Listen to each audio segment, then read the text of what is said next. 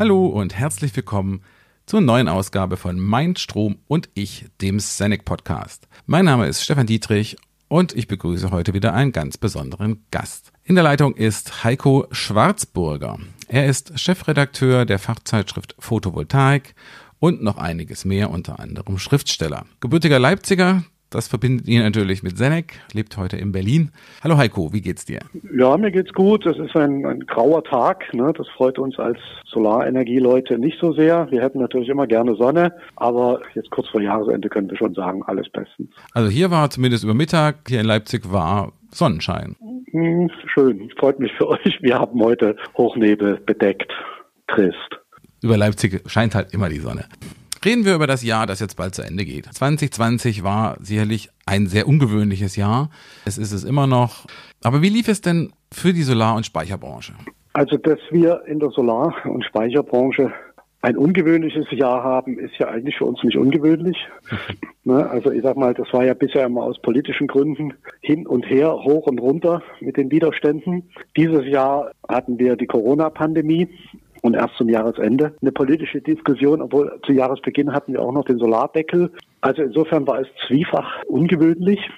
Aber ich glaube, summa summarum war es ein Jahr des Durchbruchs für die Photovoltaik und für die Speicherbranche. Also wenn ich jetzt sage Photovoltaik, dann äh, meine ich das immer zusammen, weil ich glaube, dass dieses Jahr gerade für das Geschäftsmodell des Eigenverbrauchs, des Prosumers, wie man neudeutsch sagt, einen Durchbruch gebracht hat. Und nicht nur in Deutschland, sondern ich glaube weltweit. Und das ist einfach angesichts tatsächlich der schwierigen Situation in diesem Jahr, nicht nur in Deutschland, nicht nur in Österreich, nicht nur in der Schweiz, sondern überall ist das ein super Ergebnis.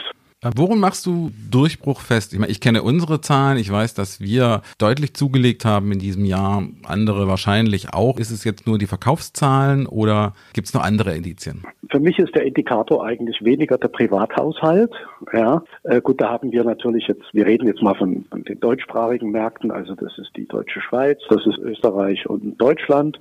Da haben natürlich auch die privaten Anlagen deutlich zugelegt, 25 Prozent und mehr. Aber für mich ist der Maßstab Maßstab eigentlich immer das Gewerbe. Also schafft es die Photovoltaik, schafft es die Speicherbranche mit Geschäftsmodellen, mit lukrativen Geschäftsmodellen, unabhängig von der Förderung in der Eigenstromversorgung der Betriebe Fuß zu fassen. Und ich glaube, da ist in diesem Jahr viel passiert. Die Kosten sind auch dort deutlich zurückgegangen, vielleicht sogar noch größer und stärker zurückgegangen als im privaten Bereich. Vor allem bei den Speichern.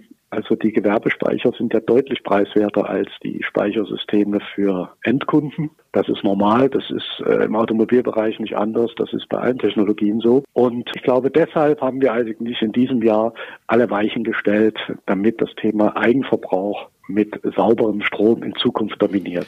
Das ist eine, eine, gute Aussicht, natürlich auch für uns, auch wenn wir uns erstmal auf den Privatbereich fokussieren denke, dass die Entwicklung, die wir in diesem Jahr gesehen haben, also wir haben ja im deutschen Markt eine deutliche Zunahme der Photovoltaik- und Speicherinstallationen gesehen. Ich denke, das wird in diesem Maße mindestens so weitergehen im nächsten Jahr. Das hängt ein bisschen von der EEG-Novelle ab, vor allen Dingen betreffend die Gewerbeanlagen, also die, die kommerziellen Anlagen zur Eigenstromversorgung von Betrieben. Im privaten Bereich sehe ich da wenig Veränderung. Das wird äh, sich auch weiter dynamisch entwickeln. Aber das wird auch in ausländischen Märkten immer eine immer größere Rolle spielen. Davon bin ich fest überzeugt. Du hast sie ja schon erwähnt, die Corona-Pandemie, da natürlich das Thema des Jahres. Wie hat die sich denn ausgewirkt auf die Solarbranche, auf die Photovoltaik, Speicherbranche? Hatte sie vielleicht sogar positive Auswirkungen, einfach weil die Menschen mehr zu Hause waren und sich um ihr Haus gekümmert haben? Also natürlich die Installateure, was wir über, überblicken, ne, die deutschsprachigen Märkte hauptsächlich, die hatten ja tatsächlich alle Hände voll zu tun, weil viele Kunden wirklich zu Hause waren. Ja. ja, also nicht nur abends und nicht nur am Wochenende, was immer so ein bisschen mit den Arbeitszeiten der Installationsbetriebe kollidiert, sondern tatsächlich waren die Leute zu Hause. Und das ist mir eigentlich aus Bayern, aus Baden-Württemberg, aus Österreich, aus Nordrhein-Westfalen, auch, auch hier aus, dem, aus Brandenburg bestätigt worden von Installateuren, dass man also sehr viel leichter jetzt in den Kundenkontakt kommt.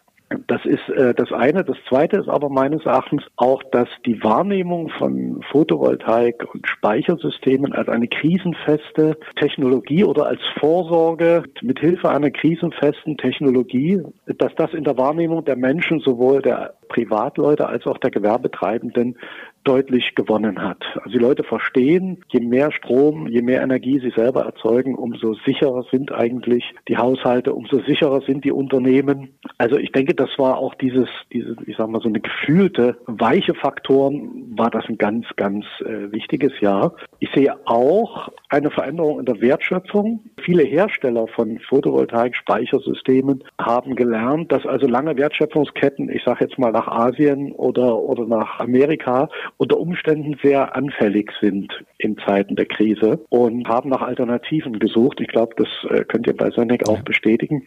Das war für alle ein Thema, gerade jetzt im März, April, Mai, die Lieferfähigkeit zu erhalten und abzusichern. Und das kann ja nur sinnvoll sein, dass wir Eigenverbrauchssysteme, Eigenstromversorgungssysteme tatsächlich auch in Europa produzieren, bis hin zur Lithiumzelle, beispielsweise bei Speichern oder die Solarzelle für Solarmodule. Und ich denke, da hat es ein Umdenken gegeben und das spielt natürlich dann auch noch mit der Elektromobilität eine Rolle. Ja, aber kurze Wege, kurze Lieferwege und ich sage mal eine Wertschöpfung innerhalb der EU, das hat sich bewährt und wird, glaube ich, auch vom Kunden honoriert. Bei den Batteriezellen, da fehlt es ja noch ein bisschen an den Produktionskapazitäten hier, aber ich glaube auch da bewegt sich ja gerade einiges, sodass auch da die Lieferketten in Zukunft anders aufgebaut sein können. Ja, das geht ja auch nicht schnell. Also wir haben ja jetzt noch nicht mal ein Jahr Corona hinter uns und man kann nicht erwarten, dass komplexe technologische Produktionsabläufe jetzt innerhalb von neun Monaten nach Europa transferiert werden oder in entsprechende Kapazitäten sich niederschlagen.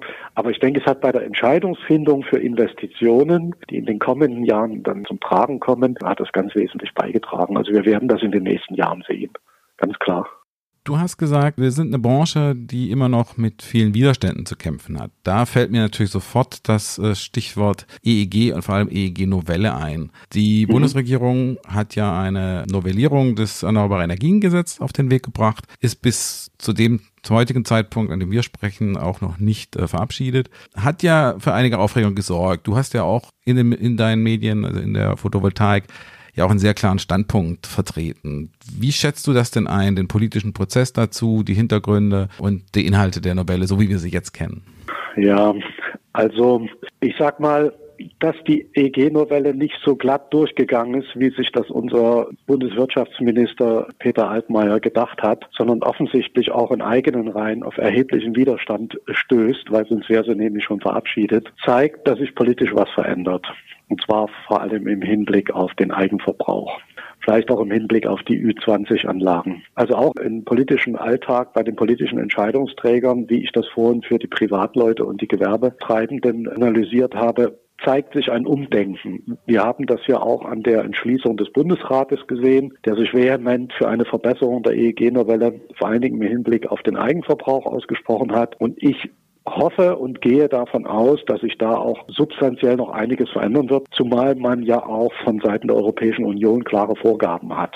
Wir sind jetzt beim EEG. Es ist ja ein bisschen untergegangen leider in diesem turbulenten Jahr, aber eigentlich haben wir 20 Jahre EEG gefeiert im Jahr 2020. Du bist ja nun auch schon lange dabei in der Branche. Es gab viel Auf und Ab in all dieser Zeit.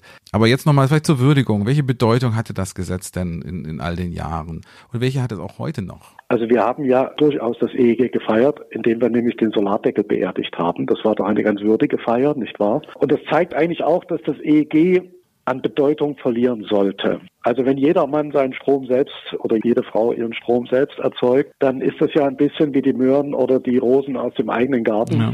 Und dafür gibt es auch kein Gesetz, das einem vorschreibt, dass man diese Möhren unbedingt jetzt auf dem Markt verkaufen muss. Ich glaube, dass wir in einer Phase leben, wo wir uns so langsam vom EEG verabschieden, auch wenn es immer dicker wird. Aber die wirtschaftliche Realität ist einfach äh, so, dass wir das EEG immer weniger brauchen. Und wir sehen das ja jetzt zum Beispiel auch bei dem Segment der Solarparks über 5 Megawatt oder 10 Megawatt, die EEG-Novelle, die jetzt verhandelt wird.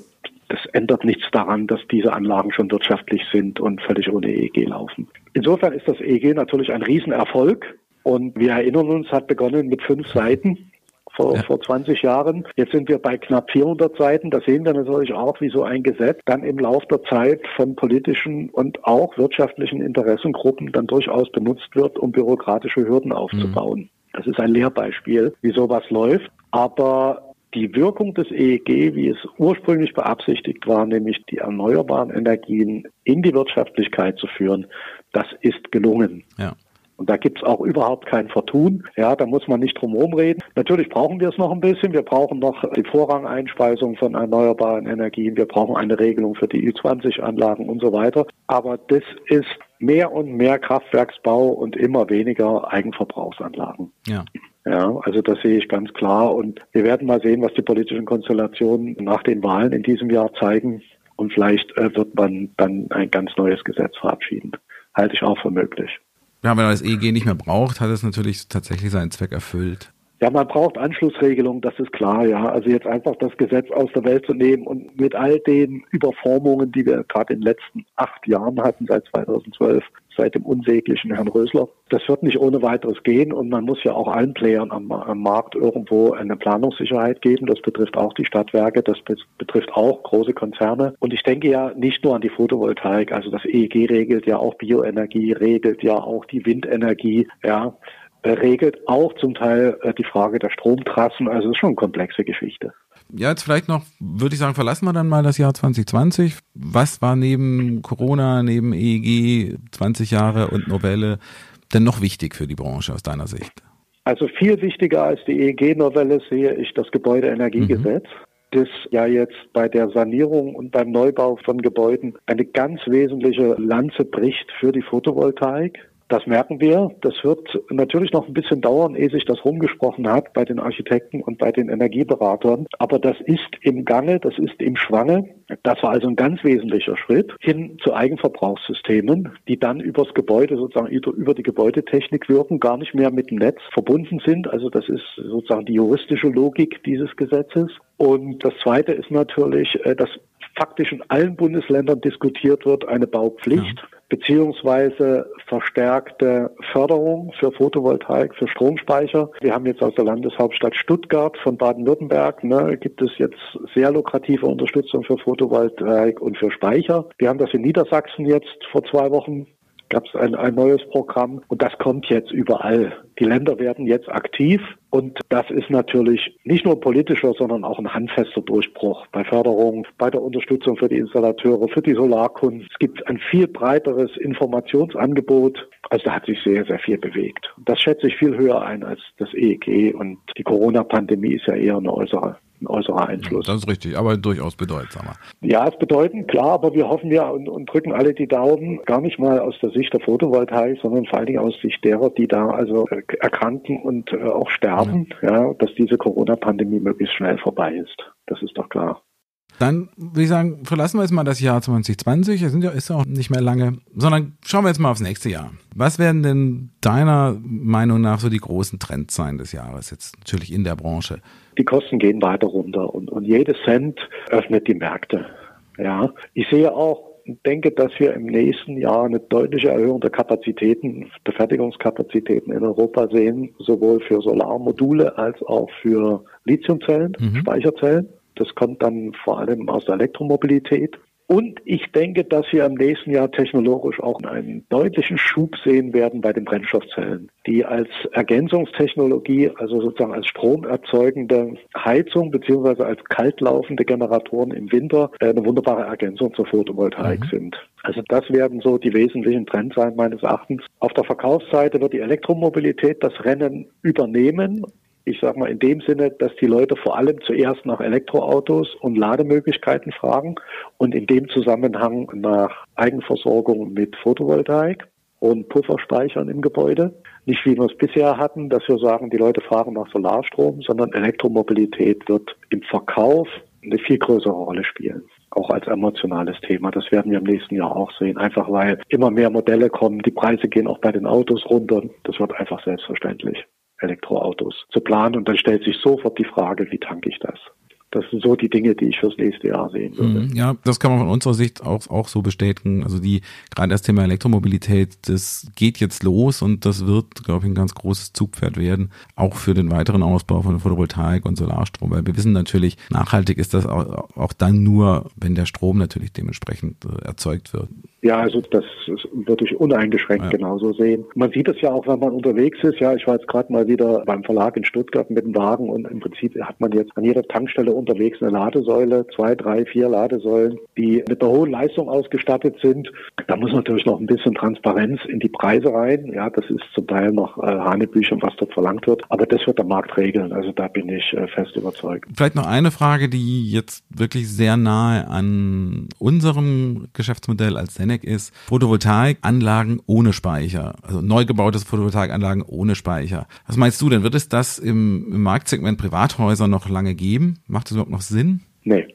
Nee, das ist erledigt. Man sieht es ja auch an den Zahlen. Ne? Also ich glaube, es werden ja im Prinzip nur noch Solaranlagen im kleinen Bereich mit Speicher gebaut. Ja, gar nicht mehr ohne oder fast nicht mehr ohne. Und gehen wir mal davon aus, dass jetzt diese Eigenverbrauchsregelung, die bisher für 10 Kilowatt gilt, möglicherweise mit der EEG-Novelle bis auf 30 Kilowatt aufgebohrt wird, dann werden wir dasselbe auch bei gewerblichen Anlagen ja. kriegen. Also das ist ja fast noch lukrativer. Ja, also da sehe ich eigentlich gar keine Photovoltaik im Sinne mehr. Ich sehe Photovoltaik im reinen Sinne, ne, im klassischen Sinne, eigentlich nur noch mit diesen jetzt 750 kW Anlagen, vielleicht dann später 500 kW Anlagen, die noch eine Einspeisevergütung kriegen. Und natürlich dann im größeren Segment, was also netzgestützte Solarparks sind. Aber selbst da wird man in Zukunft zunehmend Speicher bauen, einfach weil man dann den Strom viel besser vermarkten und verwerten kann. Ja, das ist natürlich aus unserer Sicht natürlich auch eine sehr gute Aussicht. Äh, klar, wir sehen das im Markt. Es ist noch regional immer noch ein bisschen unterschiedlich, aber ähm, wer sich heute für eine Photovoltaikanlage entscheidet, entscheidet sich in der Regel auch gleich für den Speicher, weil es einfach auch, auch Sinn macht, so wie es ist. Das wird nur eine Frage sein, wie schnell kann man die Speicher liefern, ja, wie schnell kann man die installieren, also wie verfügbar sind Installationskapazitäten. Und natürlich muss es auch bei den privaten Speichern weiter nach unten gehen, aber das ist das Gesetz der Masse. Das wirkt natürlich, das wirkt jetzt schon und das kommt. Und ich meine, die Ladesäule oder die, die Wallbox gehört ja im Prinzip dann auch schon ja. dazu. Also das wird eine Systemtechnik. Das wird nicht mehr nur Photovoltaik. Ich sehe auch die Ablösung äh, durch elektrische Wärmeerzeuger. Mhm. Das wird auch noch kommen. Ja, Strom wird genug da sein aus erneuerbaren Quellen und dann wird es Zeit auch für die Elektrifizierung anderer Bereiche. Äh, geht ja auch schon ja, los. Ja, unbedingt. Ja, also es hat ja ökonomische Vorteile. Ne? Also das ganze Kupfer, was wir in Verrohrung stecken, die ganzen Pumpen, die man für wassergeführte Systeme braucht und so weiter. Also ob man das in Zukunft so noch bauen wird, weiß ich nicht. Das wird man, glaube ich, elektrisch ja. machen. Ja. Gerade im Neubau ist das mehr oder weniger fast Standard. Ja, dann haben wir jetzt schon einige durchaus erfreuliche Tendenzen angesprochen. Ich würde vielleicht mit einem abschließen wollen. Du hast selbst im Magazin Photovoltaik Menschenmacher aus der Branche nach ihren Visionen gefragt für die Solarenergie. Was ist denn deine Vision? Also meine Vision ist, dass dezentral erzeugte saubere Energie ihre soziale Wirkung entfaltet. Also natürlich äh, gibt es da technische Visionen und es gibt da sicher auch Geschäftsmodelle, die visionär sind. Aber warum veranstalten wir das Ganze? Wir veranstalten das Ganze, damit die Welt lebenswerter wird und äh, die Entwicklungspotenziale der Menschen oder der Menschheit äh, größer werden als zu Beginn dieses Jahrhunderts. Wenn ich von einer sozialen Wirksamkeit rede, dann meine ich zum Beispiel die Stromkosten bzw. die Energiekosten für Millionen Haushalte in Deutschland, für Tausende von Unternehmen in Deutschland, die natürlich ihre Wettbewerbsfähigkeit verbessern können auf dem Weltmarkt, wenn sie geringere Energiekosten haben durch eine Eigenstromversorgung. Ich meine aber auch die Kosten, die wir gesellschaftlich aufbringen, um Umweltschäden zu reparieren. Also es geht ja so weit, dass in Deutschland immer noch Tausende, Zehntausende Fälle von Leukämie gibt in der Nähe von Atomkraftwerken dass es Smogbelastung gibt, beispielsweise in bestimmten Regionen, die sich dann auf Gesundheitskosten auswirken, dass wir sehr, sehr viel Geld in den Umweltschutz stecken, um das zu reparieren, was wir durch die Energiewirtschaft im Prinzip beschädigen. Und das sind für mich auch soziale Wirkungen dass wir also diese Kosten generell reduzieren. Da gibt es verschiedene Studien, die da die Milliarden zusammenzählen, aber das ist enorm. Und wenn man das auf, auf pro Kopf der Bevölkerung äh, umrechnet, dann ist das nicht zu unterschätzen. Und wir sehen ja jetzt gerade in der Corona-Zeit, wie viel Geld eigentlich eine Gesellschaft braucht, um für Krisen, die nicht, sage ich jetzt mal, so geplant gelöst werden, wie wir das jetzt mit der Energiewende versuchen. Also Unwägbarkeiten wie beispielsweise jetzt eine derartige Virenpandemie, wie viel Geld wir brauchen, um solche Dinge auszuhalten. Also ich glaube, dass die Gesellschaft da auch sich imprägnieren kann gegen unbildende Zukunft, wie auch immer. Das geht so weit, dass Militärkosten, ich meine, wie viel Geld geben wir fürs Militär aus, ja, um irgendwelche Ölquellen, Gasquellen oder Uranquellen zu sichern? Brauchen wir das noch, wenn wir unsere Energie selbst versorgen? Das sind Dinge, die jetzt aus unserer Sicht als deutsche Gesellschaft oder als europäische Gemeinschaft eine Rolle spielen, aber genauso gut natürlich auch die Entwicklungspotenziale in Ländern in Südamerika, in Südostasien, in Afrika, die ja bisher vier Fünftel oder 90 Prozent gar ihres Volksvermögens dafür einsetzen müssen, Öl und Gas zu importieren. Mhm dass diese Länder auch sich selbst versorgen. Also warum soll Afrika sich nicht selbst versorgen mit Sonnenenergie? Also wer, wenn nicht Afrika? Ja. Und die dann frei werdenden Mittel tatsächlich zur eigenen Entwicklung verwenden können, zur sozialen Entwicklung. Das sind für mich alles Aspekte, die ich so mit dem Begriff der grüne Frieden umreiße, weil alle diese Dinge haben etwas mit Frieden zu tun, haben etwas mit Nachhaltigkeit zu tun und damit, dass wir eigentlich preiswerter leben, weil wir klüger leben, weil wir grüner leben und die Ressourcen nutzen, die sich natürlich in unserer Umwelt bieten. Das ist eigentlich meine Vision und das treibt mich an. Ja, ich glaube, da hast du gut zusammengefasst, was viele von uns antreibt in dieser Branche. Und ich denke, besseres Schlusswort für diesen Podcast kann es eigentlich nicht geben. Ich sage erstmal vielen Dank, Heiko, für das Gespräch. Hat Spaß gemacht. Ja, mir auch. Mir auch. Gerne wieder. Das werden wir sicherlich mal wieder tun. Also wir werden sowieso miteinander sprechen, aber dann auch vielleicht mal wieder in diesem Format. Ich sage erstmal vielen Dank fürs Zuhören. Wir hören uns beim nächsten Podcast wieder, mein Strom und ich. Wenn Sie mehr wissen möchten über Senec und unsere Lösungen, dann gehen Sie einfach auf senec.com und vergessen Sie nicht, den Podcast zu abonnieren, um keine Folge mehr zu verpassen. Ich wünsche Ihnen jetzt erst einmal ein frohes und besinnliches Weihnachtsfest, einen guten Rutsch ins neue Jahr, in der Hoffnung, dass da natürlich einiges besser wird. Und vor allem bleiben Sie gesund. Tschüss, bis zum nächsten Mal.